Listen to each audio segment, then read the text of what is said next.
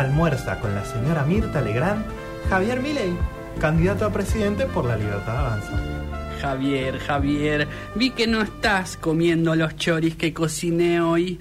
Siempre es mi intención que todos en esta mesa se sientan cómodos. ¿Te pasa algo, querido? ¡Sí me pasa! ¡Me pasa que los pibes del barrio sufren el hambre! Yo me voy a llevar estos choris para que estos pibes tengan un plato de comida.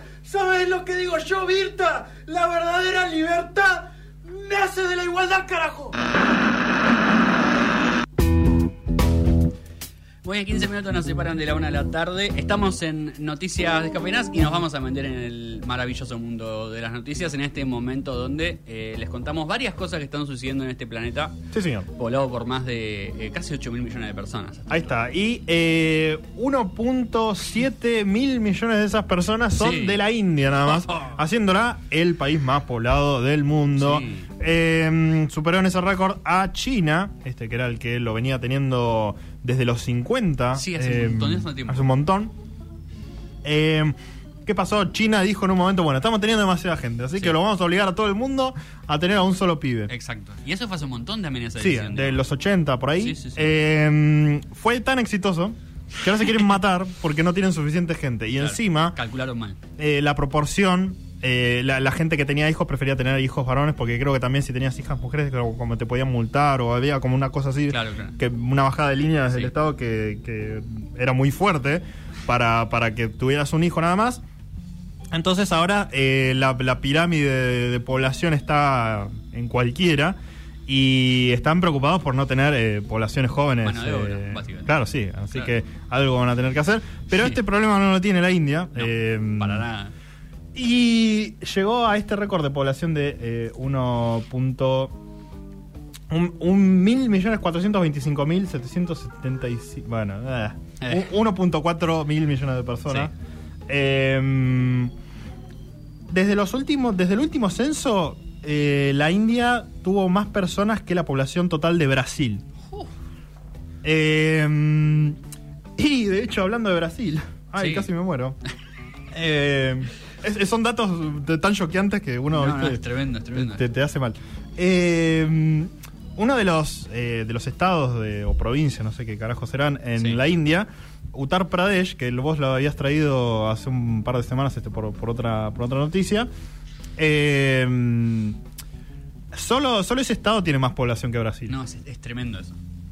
Es tremendo porque. Es un montón. O sea, vos pensás que hay 8 mil millones de personas y 1.5 Sí. son de la India, ¿no? Exactamente. Es una locura. Exactamente. No, y, y además el, el tamaño del país, digamos, si bien es grande, eh, creo que no está ni entre los cinco países más grandes del mundo. Vamos O a buscarlo.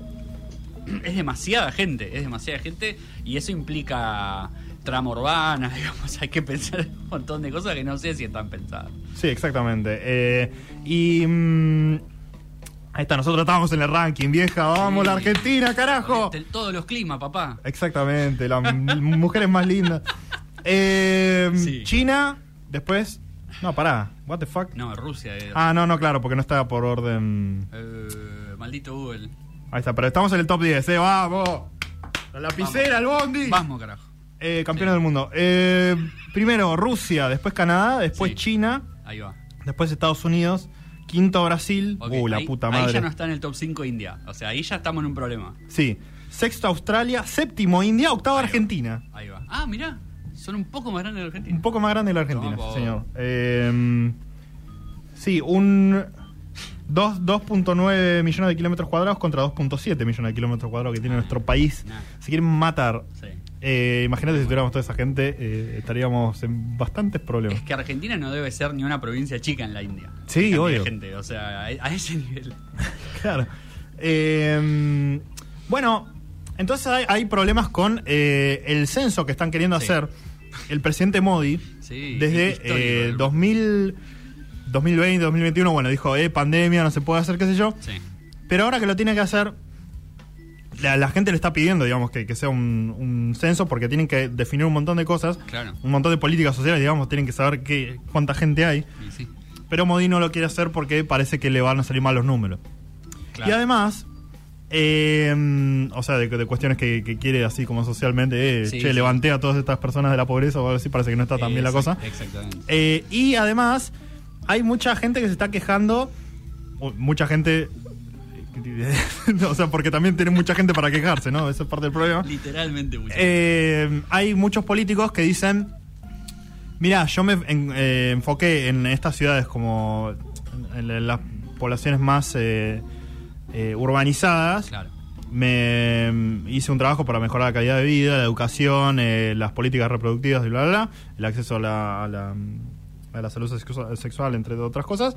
Y mm, ahora resulta que voy a tener menos representación en el Parlamento. Eh, cla- bueno, Porque la gente un- de las, de las provincias rurales nos, nos saca 800 cabezas Claro.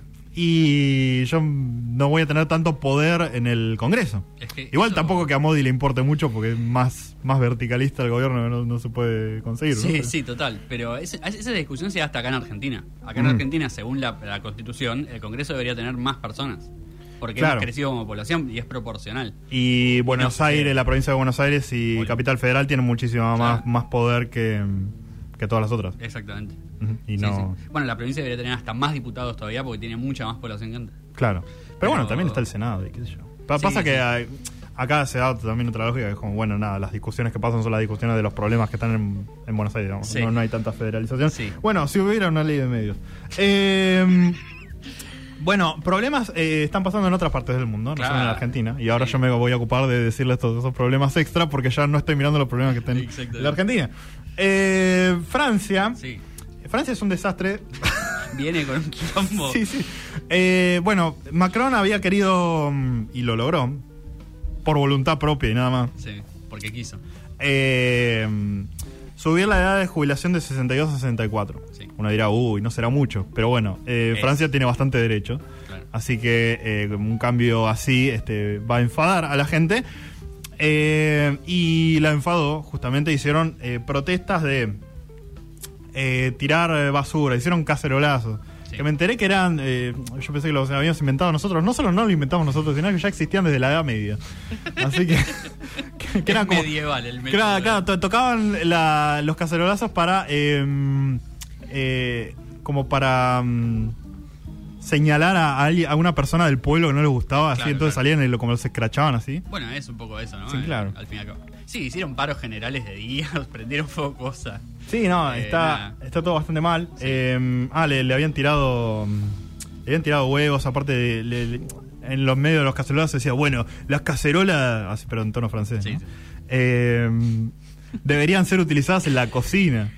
Eh, no, y no, no para, para decir algo porque no, no, no va, no va a protestar nada, Me nada. suena eso de un lugar. Sí, sí, no, un, un agradable sujeto. Sí. Este, bueno, pero entonces la, la CGT, que es la, la Claro. Comisión General de los Trapacatori, Pero la verdadera, o sea. No, me salió más italiano tiene, eso que tiene, tiene huevo y es bien francesa. Exactamente.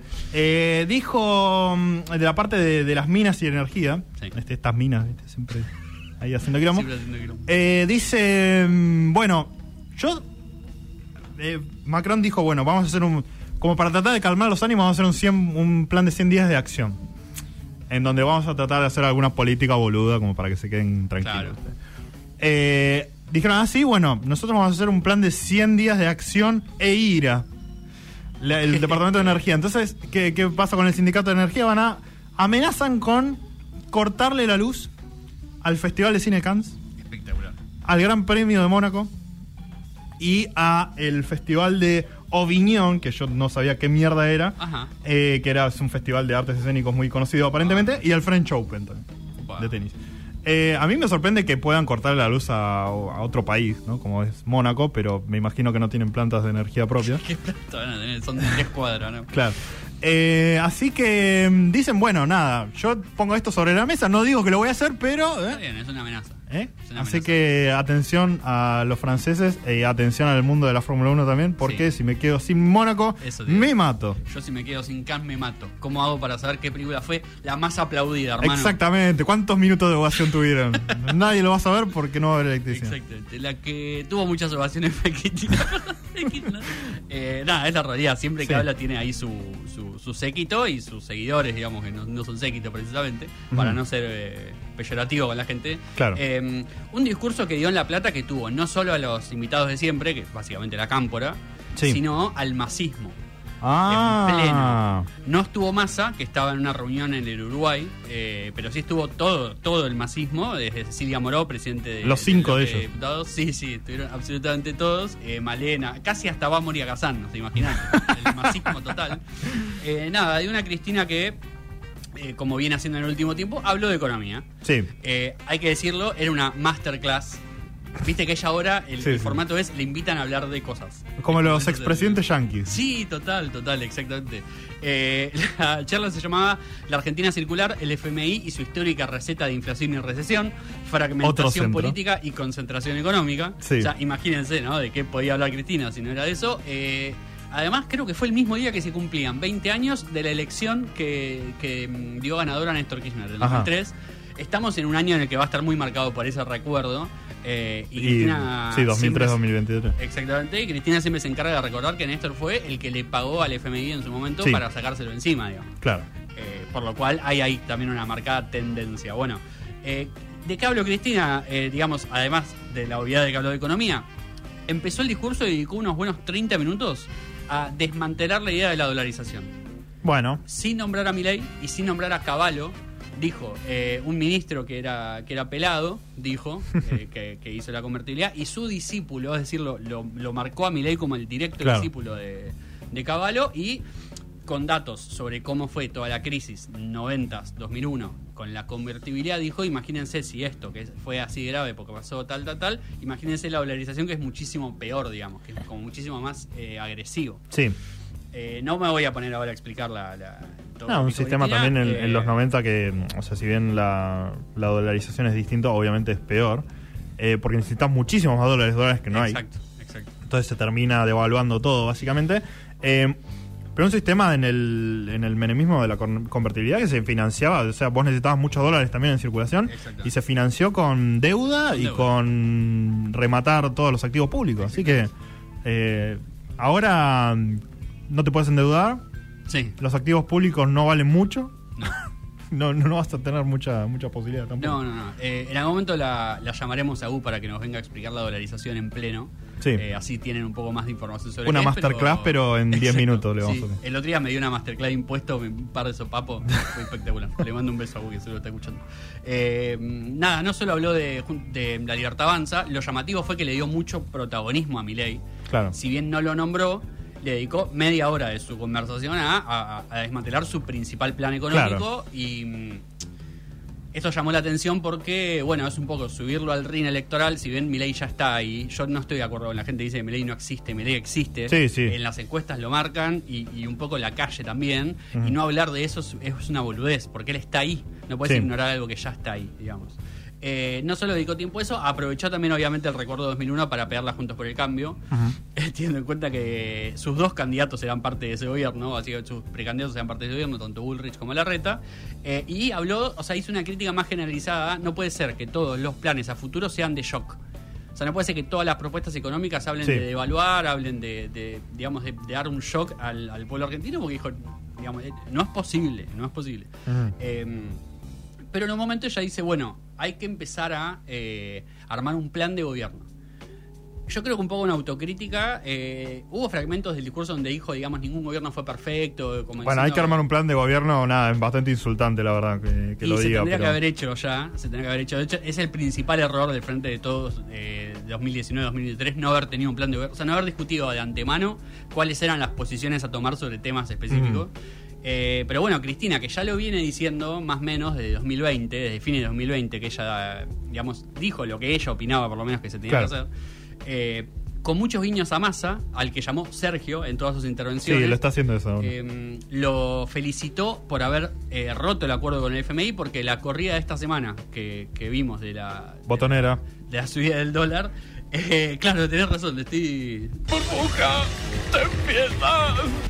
Básicamente Igual algo como- me enteré, pero- Bueno, digamos, sabrás que a grandes rasgos el dólar subió muchísimo esta semana, hubo una corrida... No sé cuál fue el pico. eh, y casi 100 pesos de, de- de suba, si no Uy. Dios. Está casi en los 500, más o menos Ok. 500. Eh, hubo un día en el que Sergio Massa decidió intervenir en el mercado de cambio y usar los dólares del Banco Central para bajar ese- el dólar. Sí. Porque no era solo una corrida del dólar blue, sino también una corrida del dólar financiero y eso ya empezaba a ser un problema. Claro, porque el dólar, el mercado del dólar blue sigue siendo chico igual. Sí, sí, si bien se usa de referencia, no, no es un mercado significativo, pero sí los financieros. Sí, sí. Eh, Cristina lo felicitó por eso. El tema es que esa decisión rompe el acuerdo que hizo Guzmán con el FMI, porque el FMI decía que no se podían usar dólares del Banco Central para intervenir en Ah, el me mercado de cambio. Las pelotas llenas el es- FMI. lo cual es- Sé que es una declaración muy contundente, ¿no? Pero- Nunca jamás he escuchado, ¿no? y, y nada, digamos, eso rompe el acuerdo, por lo cual va a haber que discutir un nuevo acuerdo Claro. con el FMI. O sea, Massa tiene que ir y discutir de vuelta un acuerdo de cero. El, el acuerdo de Guzmán no existe más. O sea, Ajá. está roto. Bien. Roto legalmente. Cristina aprovecha eso para decir, che, hay que discutir un nuevo acuerdo con el FMI. Eh, bueno, lo felicitó a Massa por esta cuestión de, de los dólares, también porque en una reunión con empresarios chinos dijo que las importaciones y exportaciones desde China se van a pagar en yuanes y ya no más en dólares Perfecto. lo cual eh, es una buena medida, digamos, es una buena salida la- ante la falta de dólares. Y, y Cristina dijo, bueno, hay cuatro puntos que para mí son importantes eh, para tener un nuevo plan de gobierno. Yo entiendo también un poco para un plan de gobierno y lo que queda de este año, digamos, es como un poco Sí. decir, che, empecemos, digamos, ¿no? Eh, ella habló de... Y no, no lo Claro, hay cosas que se pueden hacer rápido, ¿no? Porque. Sí, no tanto. Habló de algunas cosas que son un poco más profundas, pero creo que algunas se pueden por lo menos empezar a hacer. Eh, ¿De qué consta el plan? Digamos, básicamente es impuestos. Ella no habla de más impuestos, de hecho habló de simplificar el sistema impositivo, pero sí, Sí. habló de... Hay muchas empresas que no están pagando determinados impuestos y que esos impuestos que, que no están pagando se los están llevando ellos. Claro. Esto es un poco lo que me, lo que me decía U, yo decía en su, en su masterclass casera, que era, digamos, la clase media no está mal porque no tanto porque no tenga plata, sino porque esa plata ya no le rinde para, por ejemplo, viajar al exterior, que era Claro. lo que antes podía hacer. Los empresarios ganan porque esa, esa, esa clase media que gasta en Argentina le está pagando a ellos. Y ellos están ganando Claro. más porque en vez de pagar los impuestos que tienen que pagar, eh, hacen todo barrani, como se dice ahora, o intentan hacer barrani, digamos, por fuera de la ley lo más posible y pagar la, men- la menor cantidad de impuestos posible. Bueno, no también- no puedan sobrevivir, digamos. También Gu cuando, cuando vino acá nos explicó que eh, es distinta la carga impositiva para una pequeña empresa que Claro. para una gran empresa que básicamente no pagan nada. Exactamente, exactamente. Y algunas cosas no las pagan no porque no esté reglamentado, sino porque no quieren, digamos, porque se Mm. Entonces ella insistió sobre ese punto. Eh, también habló sobre, bueno, generar competencia. Esto me parece interesante porque es, es una medida productiva. Es generar competencia en sectores que están monopolizados. Por ejemplo, los alimentos. Sí. Y ella en eso también explica un poco el tema de la inflación. Ella dice que el plan del FMI es inflacionario, digamos. desde- o sea, aparte de esa base, para hablar todo lo demás. Eh, por eso quiere aprovechar también para renegociar el, el acuerdo. Eh, hizo una crítica que me parece súper interesante. Salieron unos datos esta semana de eh, a dónde se van los dólares, digamos. Porque Ujú. Argentina no tiene dólares. digamos. ¿En qué se están pagando? Uno pensaría deuda pública. O sea, que Argentina no tiene O- dólares porque le paga al FMI y le paga a otros, a, a- digamos, a otras personas. tienen importaciones. O importaciones, pero no. Es la deuda privada la que más dólares se lleva a Argentina hoy. Es decir, un montón de empresas que se endeudaron en el exterior, muchas con su misma empresa, digamos, con su franquicia de la empresa en el exterior, Mm. y ahora le están pagando esa deuda en dólares. Uf. Dólares que obviamente le compran al Banco Central. Ella lo que dice es, eh, explicó de hecho, eh, con mucho detalle, por qué ninguna empresa iba a caer en default por no pagar una deuda con una propia sucursal en otro país, digamos. O sea, dijo, es ridículo, lo pueden hacer. Y de hecho dijo, es un, fue un grave error de nuestro gobierno permitir que se llevaran todos esos dólares. La verdad que sí. Para pagar deuda. Más cuando los necesitas, digamos. Ella lo que dice es, esos, digamos, esa plata tiene que estar reinvertida en la Argentina, si no, no, no tiene, digamos, no tiene ninguna gracia. Eh, y además habló de algo que me parece súper interesante, no sé si va a suceder, que es el nuevo acuerdo con el FMI tiene que estar atado al, al superávit comercial de Argentina. Cuando Argentina tenga superávit comercial, es decir, que exporte más de lo que importa, ahí recién le pagamos. Si no tenemos superávit comercial, no le podemos pagar, digamos. Si no nos pueden obligar a tomar ninguna medida para pagarle si ese eh, ancla no está garantizada. digamos. Es que mm, si vos estás en una situación de mierda y, y tenés que eh, y estás forzado a pagar una deuda, eh, cada vez tu situación va a ser más de mierda. Exactamente. exactamente. Entonces no, no tiene sentido. No O sea, tenés chance son cosas muy obvias así a, a este nivel. Sí. Pero que al, al empezar a hablar de, de- de cosas técnicas entre un grupo de, de personas que se la pasa hablando de economía, digamos, es como que se pierde un poco eso. Totalmente. Pero mm, la realidad es esa, o sea, si, si te vas al caño no vas a poder pagar nada. Totalmente.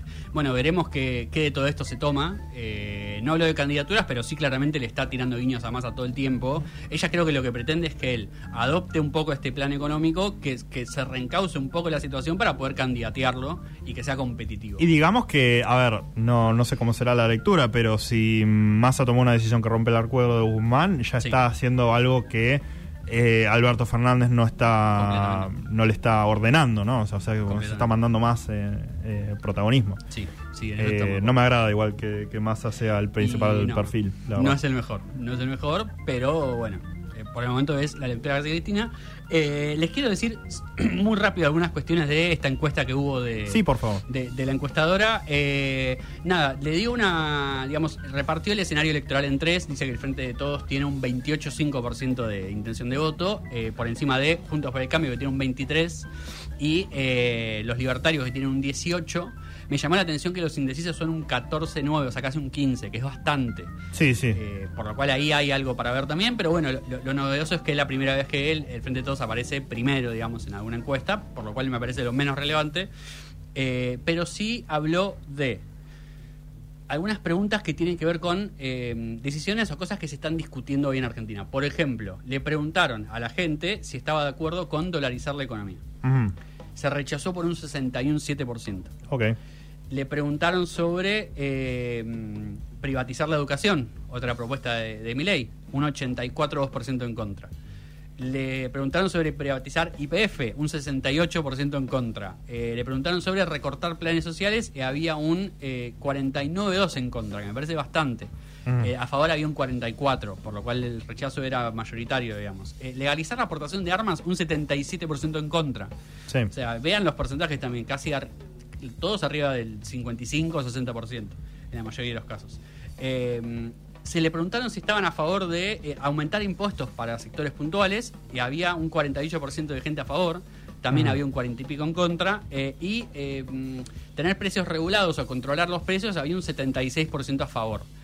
Es decir, y hay algo que me parece muy loco también que es estaban los porcentajes también sobre a quién votás y qué opinás sobre esto. Y la mayoría Sí. de las opciones, eh, por la negativa o por la positiva, tenían un alto porcentaje de libertarios. Es decir, los libertarios no estaban ni tan a favor de dolarizar, sí estaban a favor de tener más, más impuestos, no a favor de privatizar la escuela, no a favor de la aportación de armas. Era Bueno. un 40% igual, pero era más que el porcentaje que sí estaba a favor de todas esas cosas, lo cual es llamativo.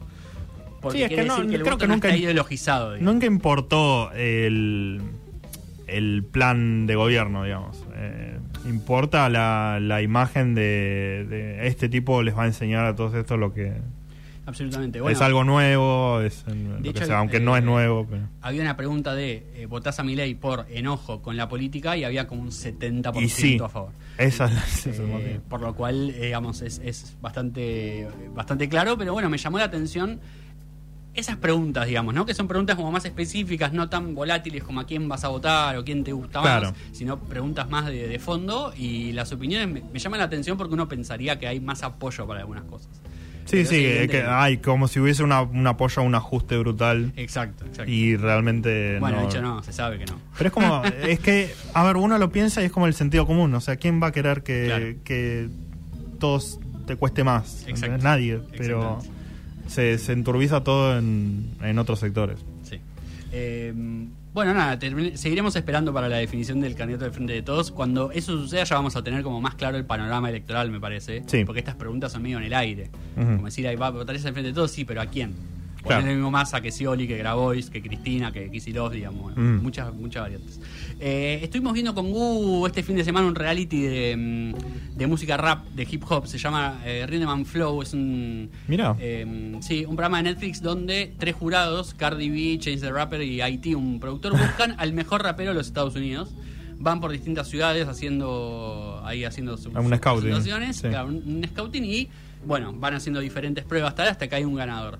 Eh, esta persona que vamos a escuchar no es la ganadora, pero sí una que me gustó muchísimo. Se llama Old Man Saxon. Es un hombre eh, de traje rapeando. Es una cosa espectacular, un personaje total.